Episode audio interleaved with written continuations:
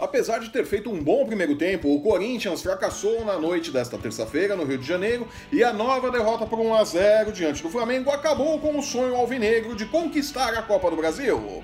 Restam ainda três vagas para as quartas de final da competição e nós temos os palpites para os jogos desta quarta e quinta-feira. Eu sou Flávio Soares e estas são as minhas caneladas para o ganhador.com.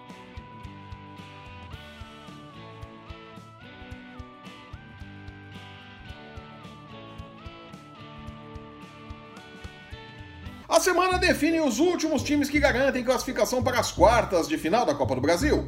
O Corinthians, como dissemos antes, fracassou no Rio de Janeiro e a nova derrota por 1 a 0 acabou com o sonho alvinegro de conquistar o título e faturar uma bela bolada. É, a Copa do Brasil paga bem, viu? Olha! Sério? Melhor para o Flamengo, que evoluiu nas mãos do interino Marcelo Salles, o Fera!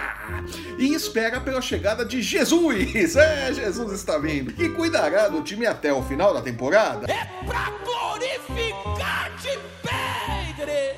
Ele assinou só até dezembro, né? Que beleza! Com a bola rolando em campo, o Atlético Paranaense e Fortaleza se encontram na Arena da Baixada nesta quarta-feira, a partir das 7h15 da noite. É, tem amistoso do Brasil, né, no final da noite. Após o empate em 0 a 0 na ida no Castelão, os times jogam agora por uma vitória simples para avançarem na competição. E as casas de apostas não deixam dúvidas, o Furacão é o grande favorito. Segundo o Bulldog, o rubro-negro paranaense entra em campo com odds em 1,42 contra 8 por 1 para a possibilidade de vitória do Fortaleza. Bola por bola, a do Furacão é maior e o Fortaleza, assim como o Corinthians, se complicou ao não fazer o resultado em casa, né? Precisava vencer quando jogou lá no Castelão, né? Precisava pelo menos um golzinho ali, né?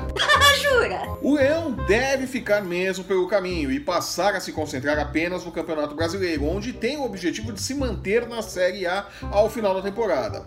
O jogo jogo não é nenhuma barbada esse entre Atlético Paranaense e Fortaleza, mas dá para acreditar na vitória do Furacão sem susto sim, né? O Furacão não tá jogando mal, ainda mais em casa. It's not unusual to be mad. No outro duelo da noite, também às 7h15, o Cruzeiro recebe o Fluminense após o empate em 1x1 no Maracanã no último dia 15.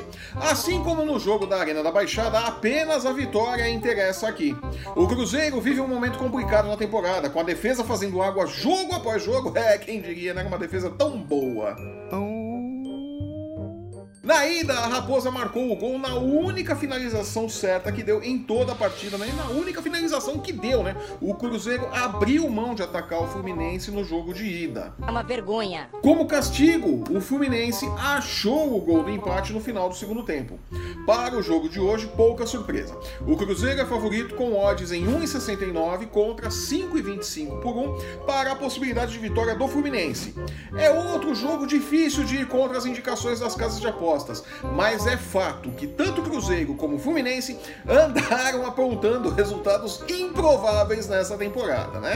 Ele acha que ele é bom ainda, hein? Apesar disso, ainda dá para acreditar na vitória dos donos da casa. Uma possibilidade para aumentar os lucros desse jogo é investir na vitória do Cruzeiro por um placar final abaixo de dois gols e meio a 2,85 por um, né? Não, pode ser ali, o Cruzeiro pode vencer ali com poucos gols, né?